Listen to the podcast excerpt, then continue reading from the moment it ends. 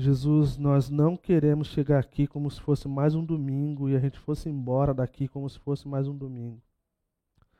Nós vimos no domingo passado que, além de ser emblemática a ressurreição o cristão, nós vimos também o poder das Sagradas Escrituras, quando o Senhor explicou para as pessoas, Senhor. O coração daqueles discípulos queimaram e ardeu, Senhor. Faz nosso coração aquecer nessa noite, Senhor. E muda, Senhor, tudo que nós precisamos mudar. Só o Senhor pode fazer essa obra de transformação, Senhor. Faz isso, Senhor, para a glória do teu santo nome. Amém. Um lembrete que eu lembrei se porventura você está chegando agora nessa segunda temporada, você pode entrar no nosso canal. Nós temos a primeira temporada, acho que quase completa, talvez perdemos um estudo. Então você pode ir no canal do YouTube ou no Spotify, vai estar tá tudo lá se você quiser aí chegar junto, tá bom? Então vamos por, por parte então, para não ficar muito longa a leitura. Marcos capítulo 6, versículos de 1 a 6. Diz assim: Jesus saiu dali e foi para sua cidade, acompanhado dos seus discípulos. Quando chegou o sábado, começou a ensinar na sinagoga, e muitos dos que ouviam ficaram admirados. De onde lhe vêm estas coisas? perguntavam eles. Que sabedoria é essa que lhe foi dada? E esses milagres que ele fez? Não é este o carpinteiro, filho de Maria e irmão de Tiago, José, Judas e Simão? Não estão aqui conosco as suas irmãs? E ficavam escandalizados por causa dele. Jesus lhes disse: Só em sua própria terra, entre seus parentes e sua própria casa, é que um profeta não tem honra, não tem honra. E não pode fazer e não pôde fazer ali nenhum milagre exceto impor as mãos sobre alguns doentes e curá-los. E ficou admirado com a incredulidade deles. Então Jesus passou a percorrer os povoados ensinando. Então a gente vê aqui a primeira divisão desses versículos de 1 a 29 dentro do capítulo 6. Então é a primeira divisão. Talvez na sua Bíblia aí, se você tiver NVI, vai estar escrito profeta sem honra outra vai ter outro título, mas essa é a divisão dentro, são três temas dentro dessa sessão, e esse é o primeiro. Então a gente vê nesses três primeiros versículos o povo da terra de Jesus, né? O, os conterrâneos, sendo escandalizados por causa do Senhor. O povo da sua cidade, o povo qual ele carregou consigo o título de Nazareno, de Jesus de Nazaré. E ele chega lá, então parece que algumas coisas mudaram.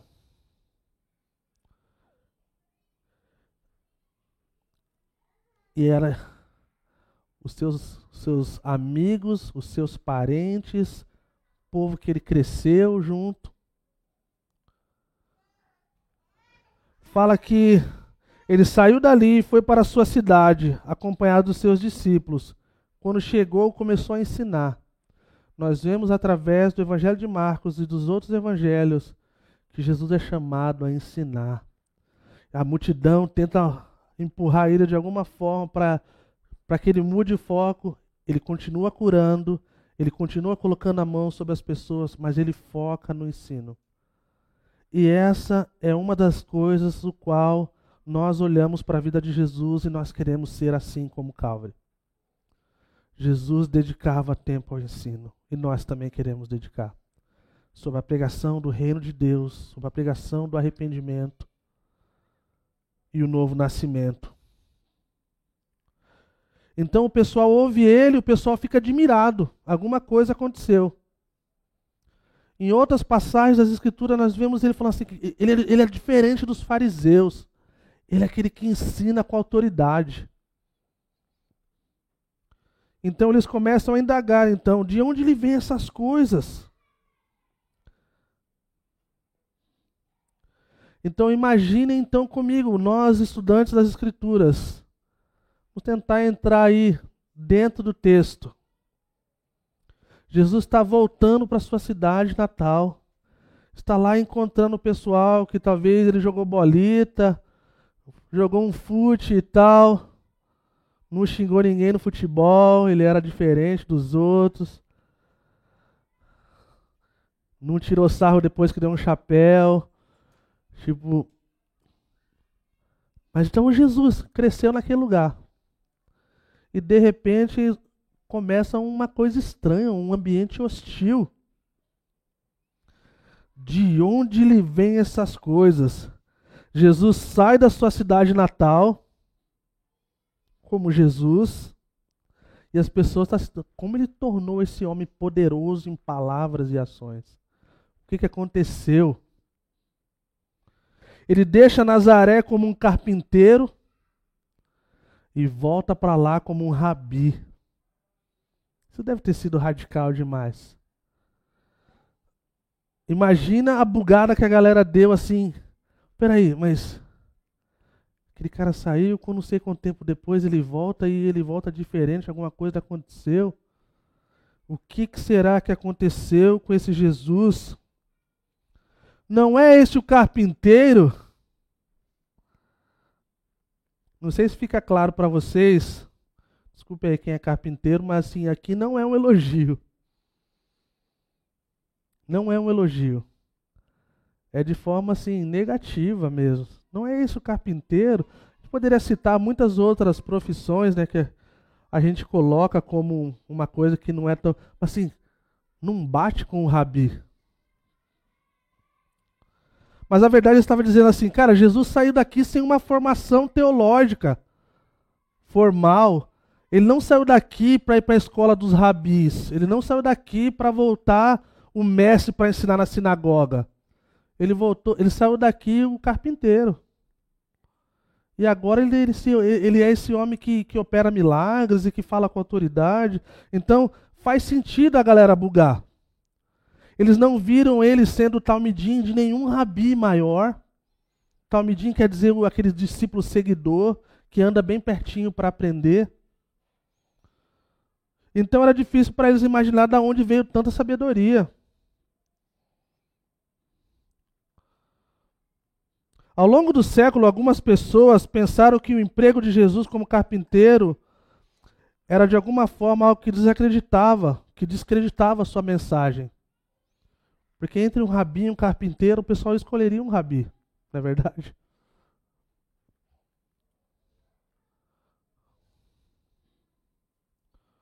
Olha que interessante. Na Roma antiga houve um terrível uma terrível perseguição sobre o imperador Juliano. Naquela época, um filósofo zombou de um cristão, perguntando-lhe: O que você acha que o filho do carpinteiro está fazendo agora?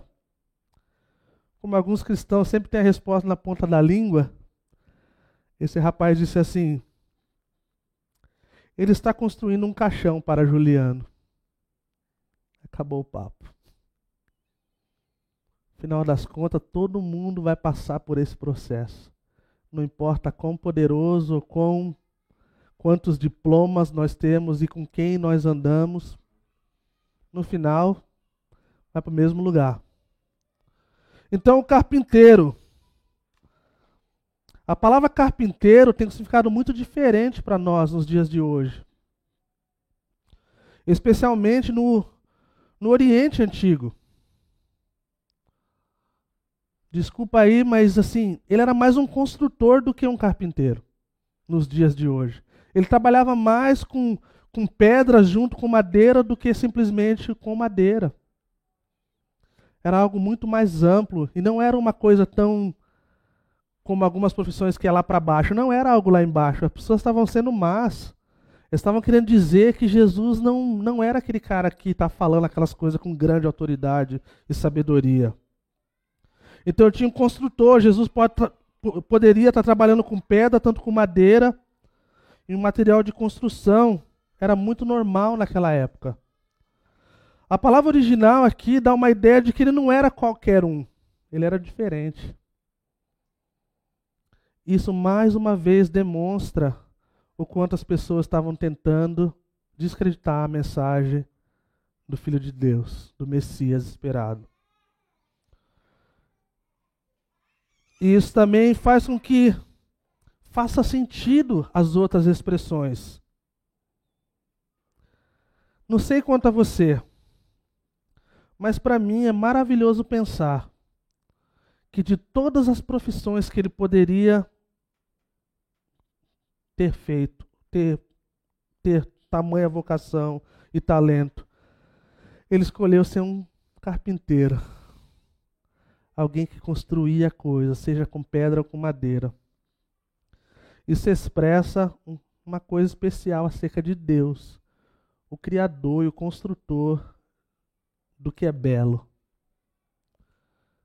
Ele sabe construir, ele sabe como construir nossas vidas, ele sabe como reformar e consertar as partes da nossa vida que estão quebradas e que precisam de ajuste. E o mais legal, ele sabe como terminar. Ele tem um prazo para terminar. Ele começou a boa obra, ele é fiel para manter e para terminar. Isso é algo especial. Alguém disse que algumas coisas que Jesus aprendeu como carpinteiro, ele aprendeu que há muito potencial em um pedaço de pedra ou de madeira. Que dá para sair muita coisa boa disso. Ele aprendeu que é preciso trabalho e tempo, tempo para tornar alguma coisa útil e linda. Ele aprendeu que as melhores coisas são feitas de coisas duras. Não é um encorajamento para nós, pessoal? Se você está aqui você acha que você não está nessa categoria do, da parte dura, fala comigo depois, tá? Que eu quero que você ore por nós. Ele segue adiante, o filho de Maria. Quem é? é não é o carpinteiro, filho do carpinteiro, filho de Maria. Outra vez, não é um elogio. Nos tempos antigos, no Oriente e ainda hoje umas partes no, no Oriente. Você ser chamado o nome, filho da, da moça, né, da, da fulana, da Beltrana, é uma coisa de, para depreciar. Normalmente é o nome do, do marido, né, do pai. Então era, um, era alguma coisa muito contrária ao costume judaico de descrever um homem como filho de sua mãe, embora que mude, né? Graças a Deus a gente não precisa seguir os tempos antigos. Mas a gente vê aqui mais uma vez de querendo descreditar a mensagem do Messias. Afinal de contas, Jesus ele foi acusado de nascer de uma relação antes do casamento. Lembra os fariseus? Nós não somos, nós não nascemos dessa forma. Há pessoas que tentaram denegrir a imagem de Maria e dizer que, que ela teve relações sim com José antes. Então, isso, tudo isso para descreditar a mensagem como se ele fosse ilegítimo, né? E esses rumores se espalharam por tanto tempo. É verdade, sim, que Maria, depois que Jesus nasceu, ela se casou e ela teve relação normal como qualquer outro ser humano. E a gente viu aqui que Jesus tinha meio irmãos e irmãs. E naquela época só tinha só um método para procriação. É um método bem antigo que todos nós conhecemos, não tem muita opção. Era, era bem daquele jeitinho lá mesmo. Então, isso nos mostra, quando nós olhamos para as Escrituras de forma completa, que isso não conseguiu tirar os fatos de que Jesus era de fato o Filho de Deus, que ele nasceu sim de uma virgem. Ela não ficou virgem depois, mas ele nasceu de uma virgem, assim como foi prometido através dos profetas e das sagradas escrituras. Então essa essa tentativa não deu certo. A falta de menção do nome do seu pai, né? José, meio pai, quase pai, sei lá como podemos chamar ele, pode, pode dizer, acredita-se né, através da história que ele já havia morrido. E pode ser uma forma também de, por isso não ter sido citado. E Jesus provavelmente ficou então em casa para ajudar no sustento da sua família, até que os filhos mais novos tivessem idade suficiente para sustentar a família. Era um costume muito normal nos, nos tempos antigos. Ficamos sabendo aqui que ele tinha irmãs, suas irmãs. Então, não há nenhum outro relato que essas irmãs vieram da mesma forma que Jesus. Né? Mas aqui então começa uma coisa: eles ficaram escandalizados. Os vizinhos, pessoas que conheciam, pessoas que cresceram, como eu falei, quando eles pararam para pensar acerca desse carpinteiro, filho de Maria, que tinha os seus irmãos, suas irmãs, eles ficaram escandalizados. Eu espero que a gente não se escandalize de Jesus. Fala que ficavam escandalizados por causa dele, no versículo 3. Jesus não tem nada para nos escandalizar. Ele é o exemplo de tudo que é bom, que nós desejamos e necessitamos.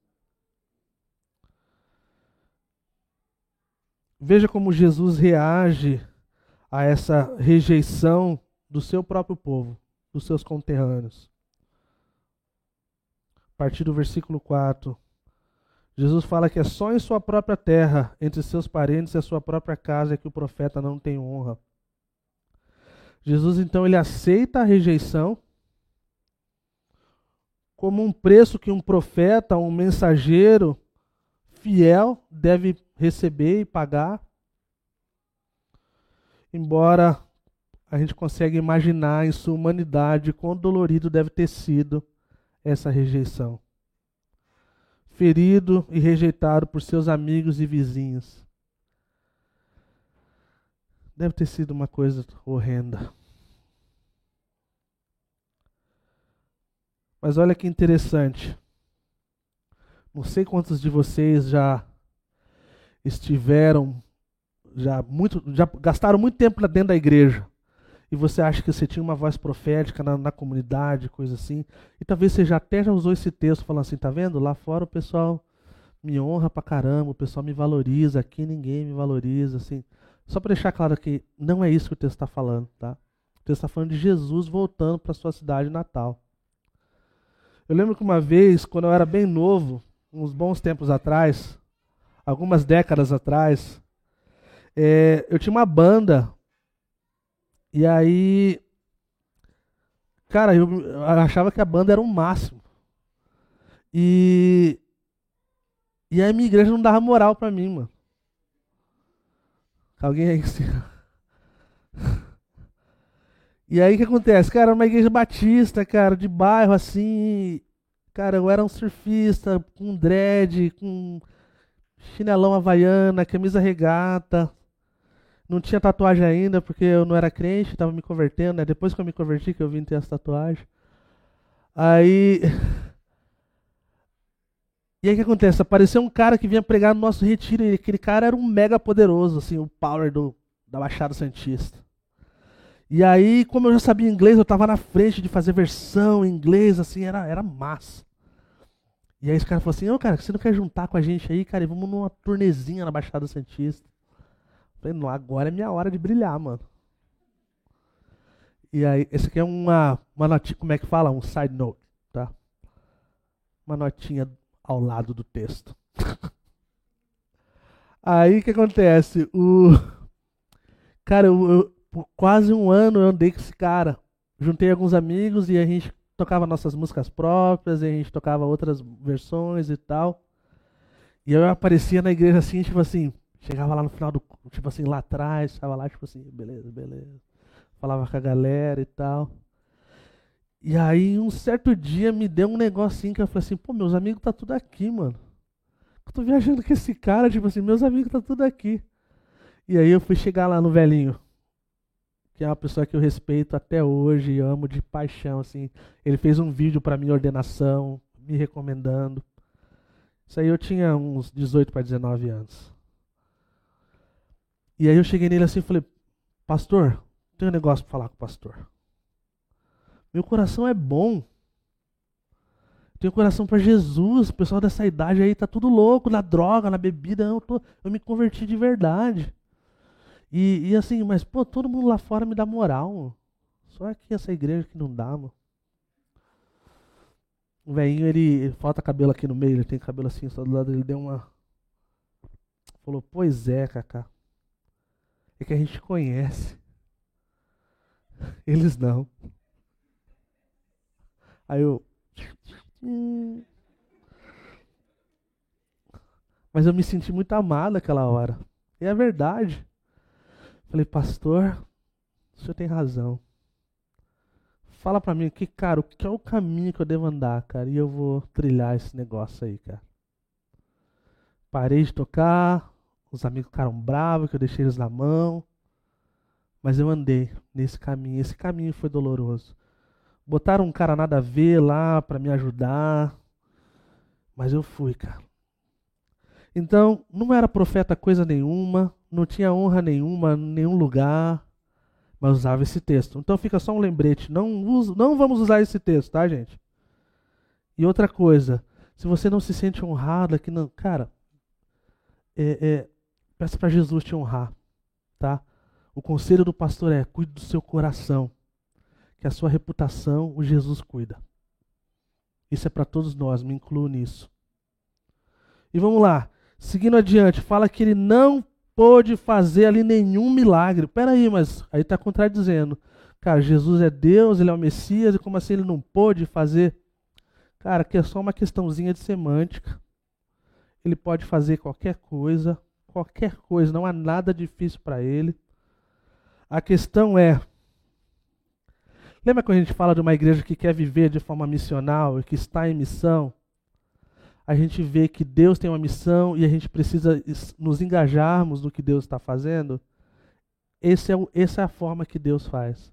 Ele está falando de uma parceria. Essa parceria foi quebrada quando o povo não creu no carpinteiro, no construtor, no filho de Maria. Então, de alguma forma, limitou aqui não o poder de Jesus, mas a atuação dele naquele lugar devido à incredulidade dos seus conterrâneos. Olha que coisa terrível, fala que ele se maravilhou por causa da incredulidade deles. Tanta coisa para Jesus ficar maravilhado. Jesus ficou maravilhado com a incredulidade de um povo. A nossa incapacidade de acreditar em Deus e confiar nele é realmente algo surpreendente e admirável diante de todas as provas que nós temos para crer nele, diante de tudo que ele já fez por nós, se nós temos um pouquinho de consciência, até você que cresceu no lar cristão, você pode ser lembrado que teve uma época na sua vida, nem que você fosse criancinha, você estava no lamaçal. E Jesus morreu por nós quando nós ainda éramos pecadores. Quando nós precisávamos de redenção, ele morreu por nós. Mas então nós não temos motivo para deixar Jesus maravilhado desse. Tem duas coisas que deixam Jesus maravilhado nas Escrituras: é a fé e a incredulidade. Cabo de Curitiba, fomos escolher estar tá do outro lado, do lado da fé. Jesus falou assim: Nossa, cara, esse povo tem fé. Esse povo aqui, cara, eles, eles são pequenininhos, mas eles, eles, eu, eu vou usar eles para fazer coisa grande ah, esse povo aqui agora a gente não consegue ver muita coisa, mas logo, logo esse povo vai ver muita coisa. Agora a gente pode escolher estar do outro lado. E esse outro lado aí, a gente não quer. A gente não quer. A gente quer estar do outro lado, do lado da fé. A fé é a certeza das coisas que não se vê, mas se crê, cara. Tem muita coisa que a gente não consegue ver ainda, mas a gente está crendo a gente está crendo que muitas coisas o Senhor vai fazer no nosso meio. E o nosso coração pode ser tomado de incredulidade, ou nosso coração pode ser cheio de fé. Então fica aí a nossa primeira aplicação. Como essa realidade de que a fé e a incredulidade são as duas coisas que deixam Jesus maravilhado, mexe comigo. Isso deve mexer com a gente. Quando nós pensamos na nossa vida, nossa família, nosso dia a dia e quando nós pensamos acerca da comunidade. Será que nós temos agido como pessoas que querem maravilhar Jesus com fé? Ou será que nosso coração está tão incrédulo que está difícil acreditar em algumas coisas? Então hoje, mais uma vez, a gente pode ser sincero.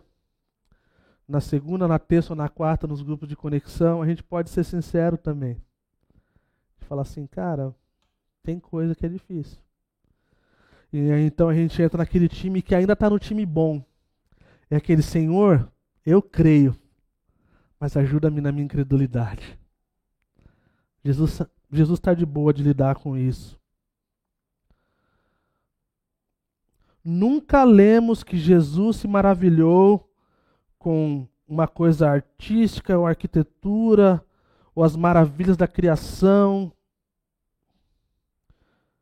Ele nunca se maravilhou com a engenhosidade ou a invenção humana. Ele não se maravilhou com a piedade do povo judeu ou o domínio militar do Império Romano. Mas Jesus se maravilhou com a fé. Quando ele estava presente em um lugar inesperado e quando estava ausente onde deveria estar. E é isso.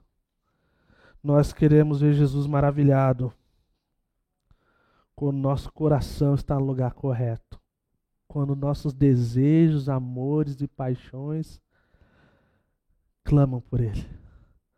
Como um dia já foi como um dia já foi, onde tudo que a gente pensava era Ele, onde tudo que a gente queria fazer é estar com Ele, onde tudo que a gente queria proclamar era o nome dEle.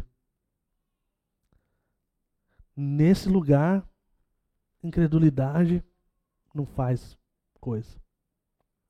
O William Wilberforce, um abolicionista da Inglaterra, alguém muito importante na história da abolição da escravatura, ele fala assim que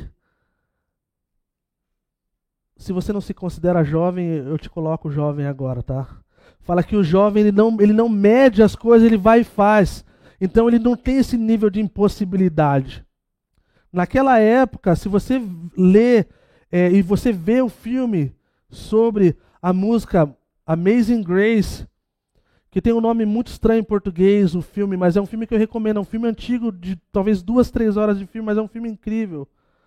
Eu posso estar errado, mas eu acho que é Além das Fronteiras, se eu não me engano. Posso estar errado. Fala sobre a música Amazing Grace. Em inglês o nome é Amazing Grace. Ele estava diante da impossibilidade. Um cristão no meio de um governo corrupto, Qualquer semelhança é mera coincidência. Sozinho. Ele estava diante do impossível. Ele foi até o fim. E aconteceu. Então que a gente possa ir nesse mesmo coração, assim como foi para William Wilberforce nós olhamos para a história hoje, nós não conseguimos conceber acerca do sofrimento daquele homem, de quanto ele lutou para que isso acontecesse, para que não houvesse mais escravos. Versículo 7. Chamando os doze para junto de si, enviou-os de dois em dois e deu-lhes autoridade sobre os espíritos imundos. Estas foram as suas instruções: não levem nada pelo caminho, a não ser um bordão, não levem pão, nem saco de viagem, nem dinheiro em seus cintos. Calcem sandálias, mas não levem túnica extra.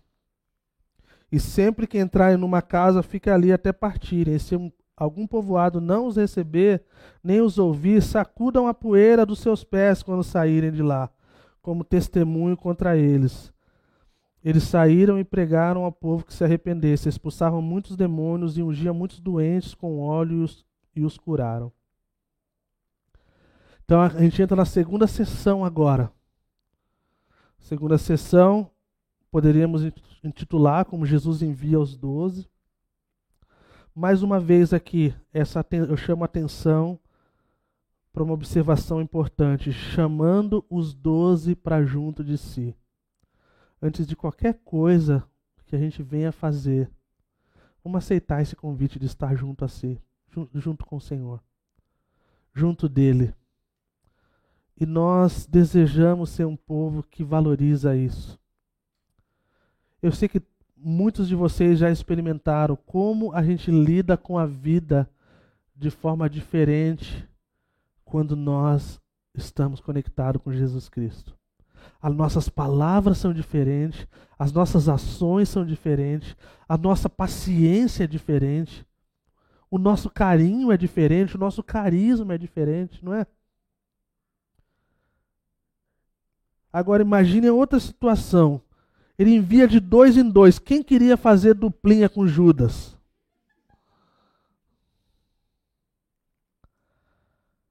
Como é que fica essa divisão aí? Imagina Pedro falando com ele, não vou não, mano. Aí ele, ele é muito suspeito, mano. Com certeza Judas vai falar assim, eu, conto, eu, eu tomo conta do orçamento da viagem missionária. Deixa eu cuidar disso aí.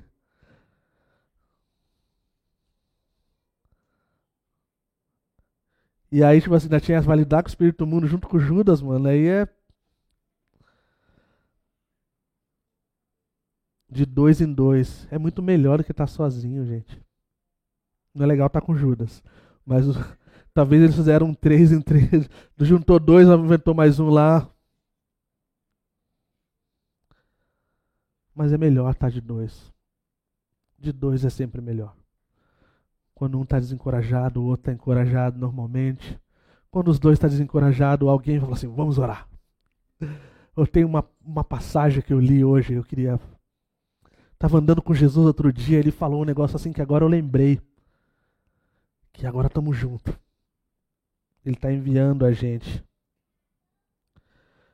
Ó as instruções: não levem nada pelo caminho a não ser um bordão, não levem pão, nem saco de viagem, nem dinheiro em seus cintos, calçem sandálias, não levem uma túnica extra. Gente, a gente poderia aqui tentar. O pessoal acha significado para tudo, para cinta, por bordão, por negócio, para o saco de dormir. Não importa muito. O que importa é a urgência. Martinho Lutero falou assim: pregue Jesus como ele tivesse morrido ontem, ressuscitado hoje e voltando amanhã. Então a gente vê essa urgência. Outra coisa, viajar com pouca bagagem os mantinha dependente de Deus. Eles não estavam dependendo. Ó, se der ruim, pelo menos a gente tem aqui nosso saco de dormir. Pelo menos no relento não estaremos. Hoje você, opa, tem uma sacolinha com pãozinho aqui, cara, se der ruim de fome, cara, uns dias a gente aguenta. Não, eu tô falando assim, cara, há quem diga que aqui nasceu a Jocum nesse texto. Maldade, né, mano? Fui comer a vida toda, tá, gente?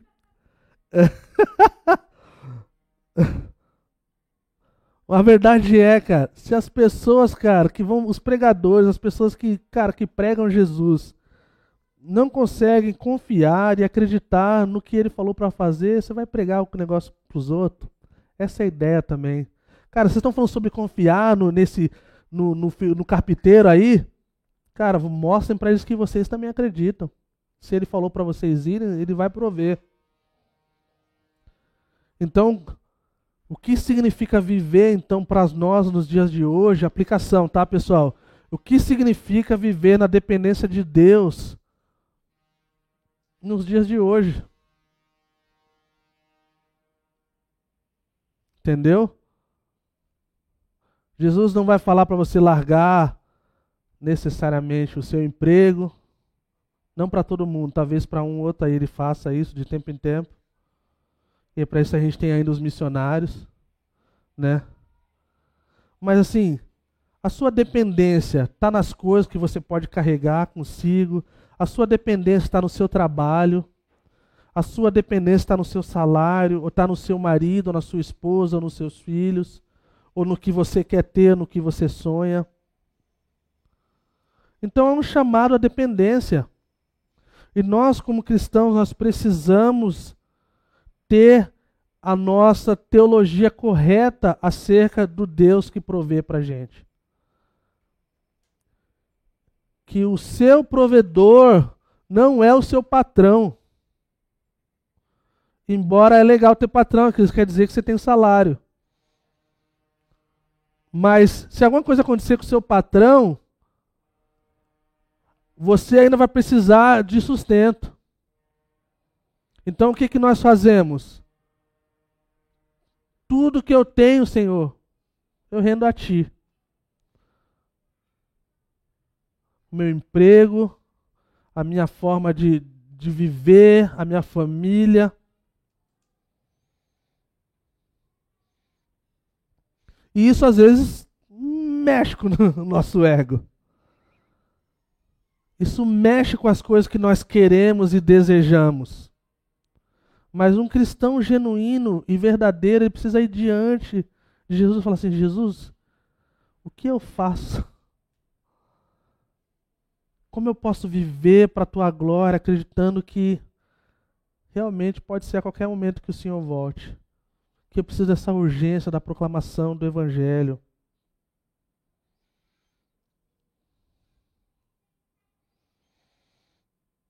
A gente aprende uma coisa também que é uma das coisas que nós temos aprendido ao longo do tempo. Que nós não temos essa capacidade de mudar a cabeça das pessoas como nós queremos, às vezes. Isso requer uma paciência excepcional. Os discípulos não foram treinados para sacudir o pessoal e fazer eles mudarem de ideia. Eles foram chamados para ser obedientes. E isso leva tempo. Fala que havia uma possibilidade de não serem bem recebidos, havia uma possibilidade de serem rejeitados. Isso mostra para nós o quê? Que existe um. Alguns estudiosos chamam essa parte dessa sessão do 1 a 29 como se fosse um sanduíche de Marcos. Porque isso aponta um monte de coisa dentro do pão. É um profeta sem honra, depois ele envia e prepara o pessoal para ir com urgências, dependendo dele, sabendo que pode ser que vão ser rejeitados. E depois o outro capítulo, o outra sessão mostra que fim deu essa rejeição. Uma coisa incrível, fala que eles saíram. Eles não só ouviram, mas eles saíram. Isso é um ponto de observação importante para a gente. Podemos ouvir a palavra de Jesus para nós o dia todo, mas algo estará faltando para nós se nós não sairmos. Nós precisamos estar atento. E aqui eu puxo a sardinha mais uma vez para a questão contra a cultura que nós desejamos ver na nossa comunidade de uma hospitalidade simples e radical existe algo que é um dos melhores evangelismos que a gente tem experimentado na nossa casa, é trazer estranhos para nossa mesa. É desafiador, mas é muito bom. Porque as pessoas não fazem isso normalmente. E as pessoas falam, cara, como é que isso acontece? Isso acontece que a gente é um povo diferente. A gente não quer enfiar a goela abaixo das pessoas, coisas que as pessoas não querem acreditar. Nem com vocês, cristãos e irmãos, a maioria de vocês aqui, a gente quer isso. A gente está fazendo isso para ensiná-los, para que através do, do conhecimento, do entendimento das coisas, a gente venha fazer coisas, não porque nos mandaram fazer. Entendeu? Fala que eles saíram e pregaram. Pregar significa bem simples, proclamar. Contar aos outros no sentido de anunciar as boas novas de Cristo. Olha que o, o, meu comentarista, um dos meus comentaristas favoritos, fala, fala assim: uma das melhores e mais eficazes pregações nunca acontece dentro de uma igreja, acontece quando os seguidores de Jesus Cristo estão cara a cara com os outros, contando sobre o que Jesus fez por eles. É isso. O culto de domingo não é para isso. Eles vão ouvir as eles vão ouvir a palavra, vão ouvir acerca de Jesus Cristo. E nós temos nos esforçado para ter Jesus no centro de tudo que a gente faz aqui durante o culto. nós seguimos a ordem do culto. É importante para a Calvary Curitiba a ordem do culto. É lá fora que essas coisas acontecem. É por isso que nós oramos por vocês, enviando vocês no final. Não existe algo tão precioso e eficaz quando o povo de Jesus se reúne com pessoas para contar a história de Jesus, como aprendizes de Jesus. Fala que eles pregavam arrependimento. Ficava muito nítido essa questão de que as pessoas precisavam se arrepender. Essa é uma mensagem difícil desde o primeiro século. Se falar que alguém tem que se arrepender hoje, quem é você? Né? Deixa eu, deixa eu viver a minha vida. Quem é você? Você não tem acesso à minha vida. Pois é, o povo de Deus é uma família que tem acesso sim à vida uma do outro. Não existe cristão solo. Não existe cristão que pode cumprir a maior parte dos mandamentos que Jesus deixou para a gente. Isso acontece de forma coletiva. E por isso que eu creio que o culto dominical, o ajuntamento dos santos, o dia do Senhor, é o lugar onde Deus encontra seu povo. E tudo que está fora do lugar, Ele bota para o lugar. E nós, então ele mexe com as nossas afeições. Nós somos nosso coração, nossos corações são recalibrados e nós então ganhamos perspectiva do que fazer na próxima semana. E assim é semana por semana. E por isso que nós queremos ter um compromisso com o dia do Senhor.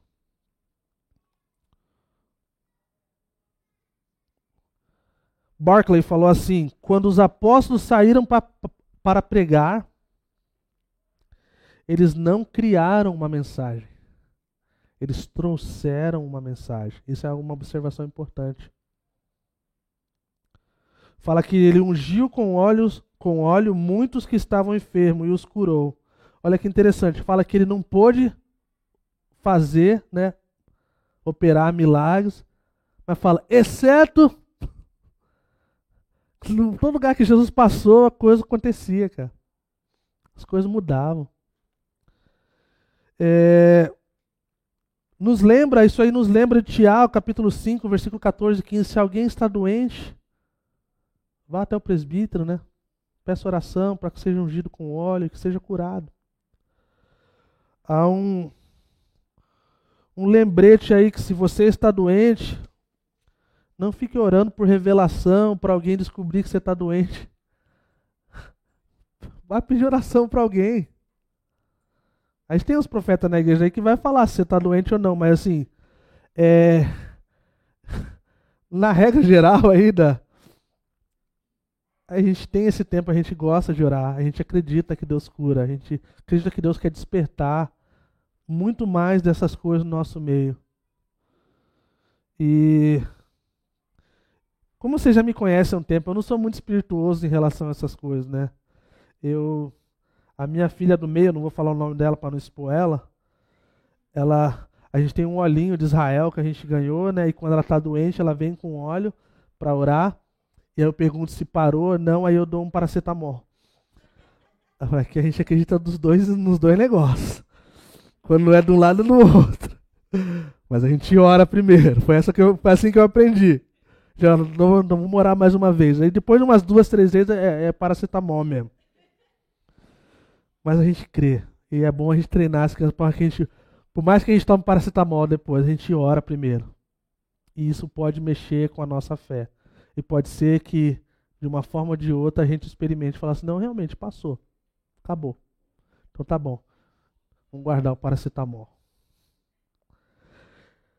Beleza, pessoal? Terminando a parte mais cabrosa dessa sessão, cara, essa é uma das coisas que é interessante quando nós ensinamos de forma sistemática as escrituras. Não dá para pular umas partes. É bizarro algumas partes.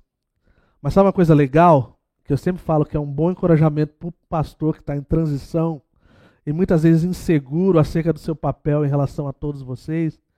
é que tudo que for falado aos domingos, quando a gente é de forma sistemática, é que está aqui. Então, assim, não foi porque aconteceu alguma coisa com você, ou você falou alguma coisa comigo, que ah, domingo ele vai me pegar. Uh, não, está aqui. E assim, essa história é tensa. Vamos lá, a morte de João Batista. E aí, prometo que eu não vou gastar tempo nessa situação aqui.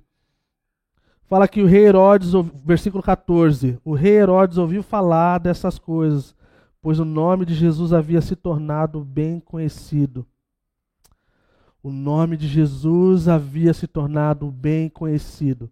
Já, haviam tentado de tudo e até hoje tentando abafar esse nome. Esse nome não dá para abafar.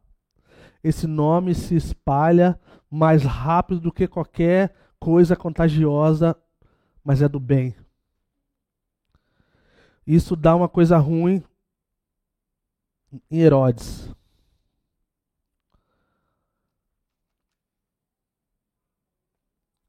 Aí eles começam a indagar. Mas ele é o Elias? Ele é o profeta lá do, do Antigo Testamento? João Batista ressuscitou dos mortos e agora está operando milagres. Aqui a coisa fica meio incerta e nebulosa. Então, deixa eu só explicar alguma coisa, algumas coisas para vocês. Algumas coisas entram num comparativo, que ele dá uma ideia de algumas coisas, assim. Ele fala, isso não é João que eu decapitei? Então fala assim, mas como é que está essa questão da ordem? Ele vai ser decapitado lá na frente e tal. Nessas horas, uma Bíblia cronológica ajuda bastante a gente saber como andou mais ou menos aí os textos em relação a isso. Mas algumas observações importantes acerca disso, tá bom? João já estava, fala aqui né, que Herodes já havia prendido João. João não arregava para Herodes. Herodes podia matá-lo e, consequentemente, foi o que aconteceu. Não matou, mas mandou alguém matar. Mas João chamava atenção como os profetas do Antigo Testamento. Quando as coisas estavam erradas, estava errado.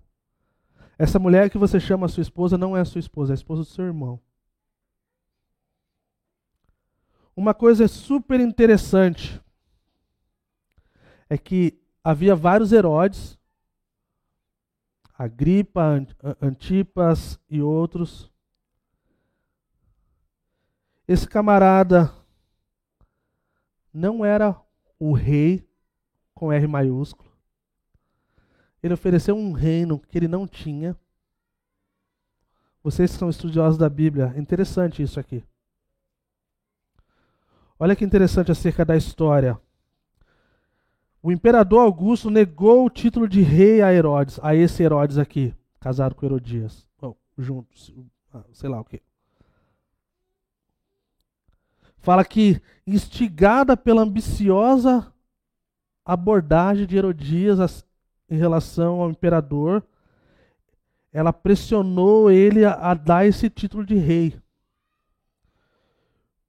E o imperador ficou bravo, demitiu como traidor isso é a história. Joséfos, um dos primeiros aí, é, historiador super conhecido e famoso, conta essa história pra gente.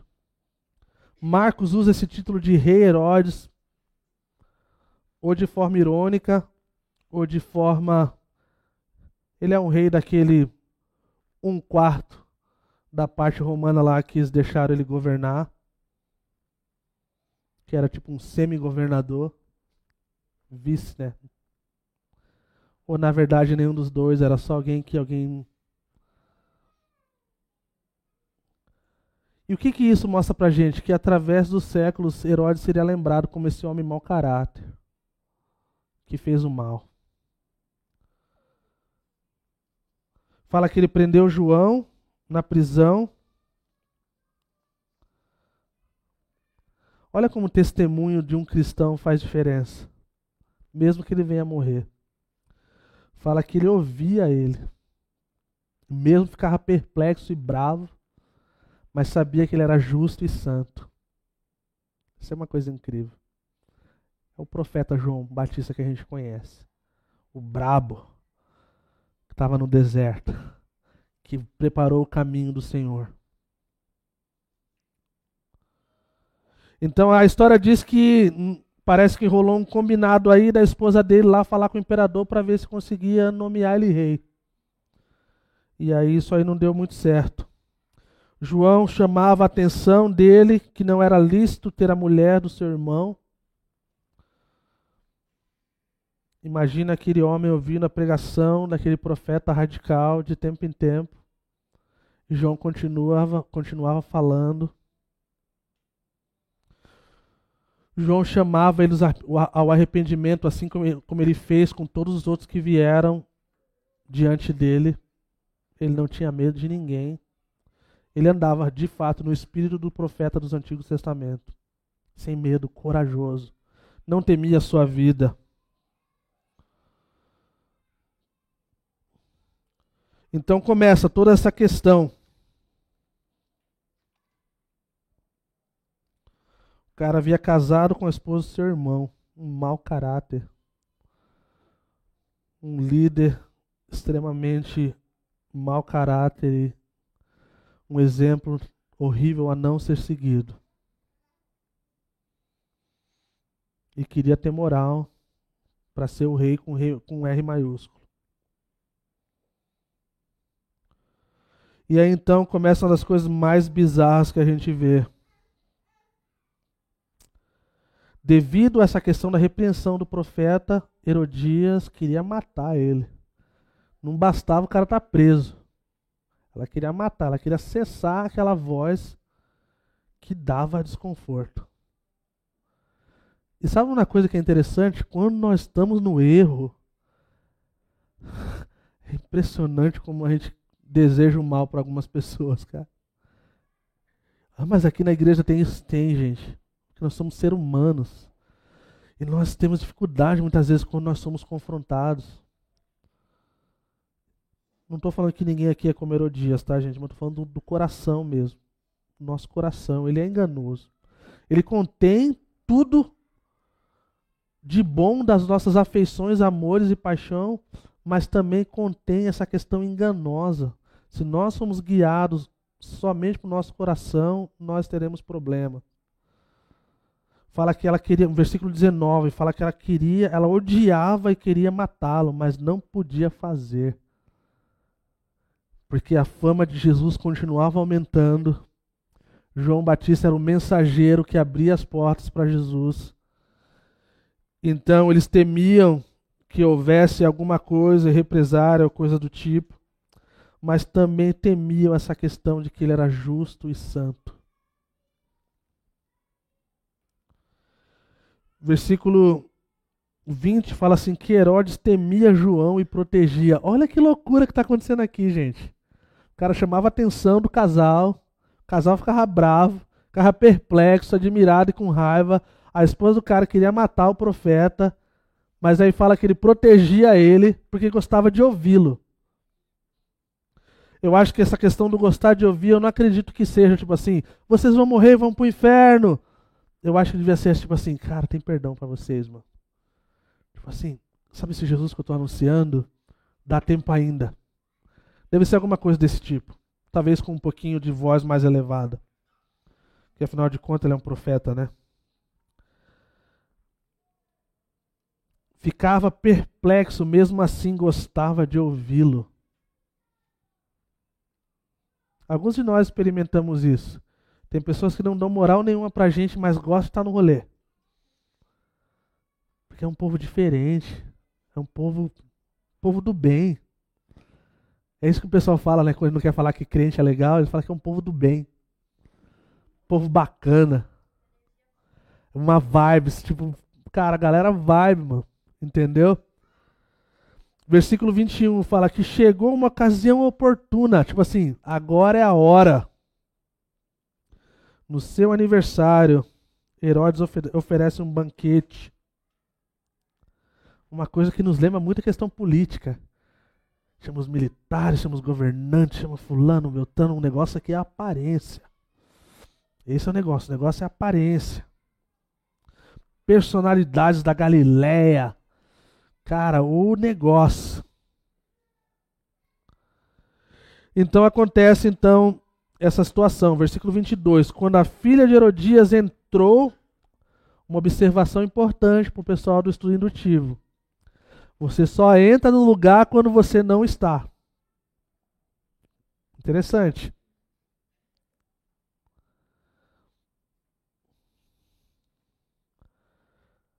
A esse momento, Herodes já estava chapadão. É o que a história diz, já estava doidão.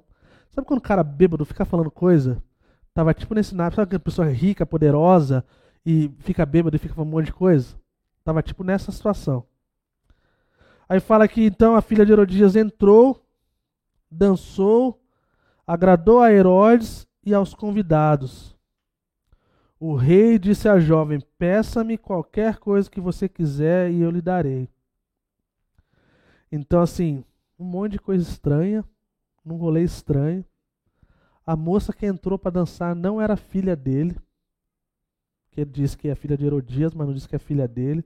Se ela é casada com o irmão dele, possivelmente era uma sobrinha. O termo dançou aqui é uma coisa escandalosa, é uma coisa vergonhosa fala que ele se agradou e os convidados se agradaram. Como eu falei no começo dessa sessão, ele não era rei. Ele não tinha como dar metade do reino. Parece, diante do que a gente lê na história, que era uma expressão meio que normal para pessoas em posição aí de, de autoridade. Sabe quando você quer pagar um sapo para um amigo assim? Você fala, mano, pede aí. Vai, fala aí, pede aí. Quando o pessoal tá recebe o décimo terceiro aí, tá felizão da vida e tal. Tipo assim, pede aí, vamos fazer uma coisa? Pede aí. Era tipo isso. Só que aí com uns goró, né? Que aí fica pior ainda a situação. Prometeu sob juramento. Seja o que for que me pedir, eu lhe darei. Ela saiu, versículo 24. Ela saiu e disse à sua mãe: Que pedirei? Herodias não estava no rolê também. Sabe quando mulher fica com vergonha de homem bêbado fazendo show? Tipo, mulher vazou, falou: Mano, vou deixar esse cara aí. E aí nessa aí, talvez trocando ideia com a filha, pintou essa oportunidade. Saiu, que pedirei? A cabeça de João Batista, respondeu ela. Imediatamente a jovem apressou-se em apresentar-se ao rei com o pedido. Desejo que me des agora a cabeça de João Batista. Não é bizarro isso, gente? Num prato. Alguém pergunta, mas por que num prato? Porque era mais fácil de carregar. Sem. Só para adicionar bizarrice. Senão ficava muito filme de terror, né, cara? Ou facção criminosa. fala que o rei ficou aflito, mas por causa do seu juramento e dos convidados não quis negar o pedido da jovem. Aflito e por causa dos outros, por causa de uma besteira que falou, por causa do álcool, do orgulho do ego de um cara que queria ser rei sobre todas as coisas. Então isso acontece versículo 27, fala que imediatamente ele enviou então um carrasco e deu as ordens para que isso acontecesse, então foi João foi decapitado. Fizeram assim como ele pediu, trouxe num prato. Tendo ouvido isso, os discípulos de João vieram levar o seu corpo e colocaram no túmulo.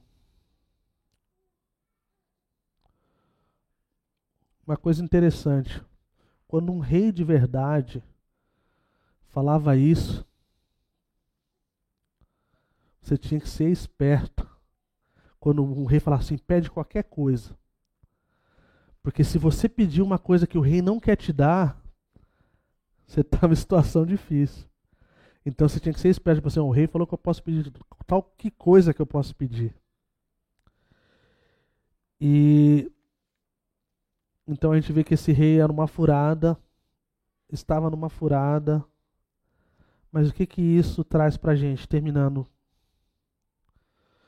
Isso traz para a gente que o nosso tema ele é totalmente um clickbait.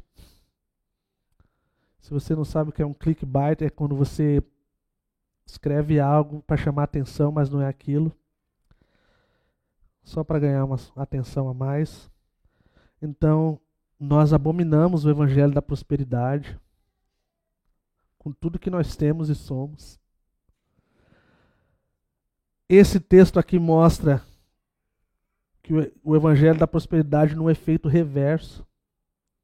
Jesus não teve honra no, na sua própria casa, sua própria família, seus próprios amigos. Ele chamou o povo a não levar coisas para que não pesasse na proclamação do que iam fazer dependesse dele. E um profeta perde a sua cabeça. O evangelho da prosperidade não mostra isso para gente. Eles riscam essa parte. Estão entendendo, pessoal? Então é o efeito reverso. A gente não, a gente acredita que, de acordo com as escrituras, Jesus ele sempre falou para o seu povo que a gente haveria de sofrer de alguma forma. E a gente está diante de uma sociedade tão líquida e tão ferida com qualquer coisa, que quando a gente entende o chamado de Cristo para o discipulado verdadeiro a um custo, nós temos que morrer para nós mesmos se a gente quiser viver. Se a gente quiser ser o melhor, a gente tem que ser o pior. Se a gente quiser ser o maior, precisamos ser o menor. Nós precisamos se esvaziar para que ele cresça, diminuir para que ele cresça nos esvaziar para que Ele nos encha. Esse reino de Deus tem uma métrica diferente. E o sofrimento faz parte da vida de um povo que se chama de Jesus Cristo. E esse chamado é para nós. Até aonde a gente quer ir. Quão disposto a gente está diante do discipulado de Jesus Cristo. Então o evangelho da prosperidade, ele é uma farsa. E a hora que a conta cai, a gente se decepciona e a gente larga de Jesus como se ele fosse culpado. Quando ele não prometeu que nós iríamos dirigir o melhor, digitar no melhor, dormir no melhor. Não prometeu. Então, conhecendo bem a maioria de vocês aqui, nós somos extremamente privilegiados. E Deus tem dado muito dom e talento e, feito muitos de vocês prosperarem. E isso é uma dádiva de Deus se o seu coração estiver assim, ó. Tá aqui, ó, tudo que eu tenho. Talvez ele não vai mandar você dar nada. Mas só de você estar tá aberto e saber que tudo é dele, ele pode nos usar. Assim como ele fez com seus discípulos aparentemente até com Judas, diante desse texto. Vamos colocar de pé.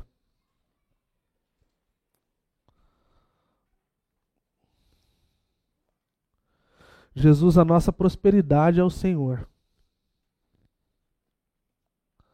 De todas as riquezas desse mundo, Senhor, nós queremos escolher você.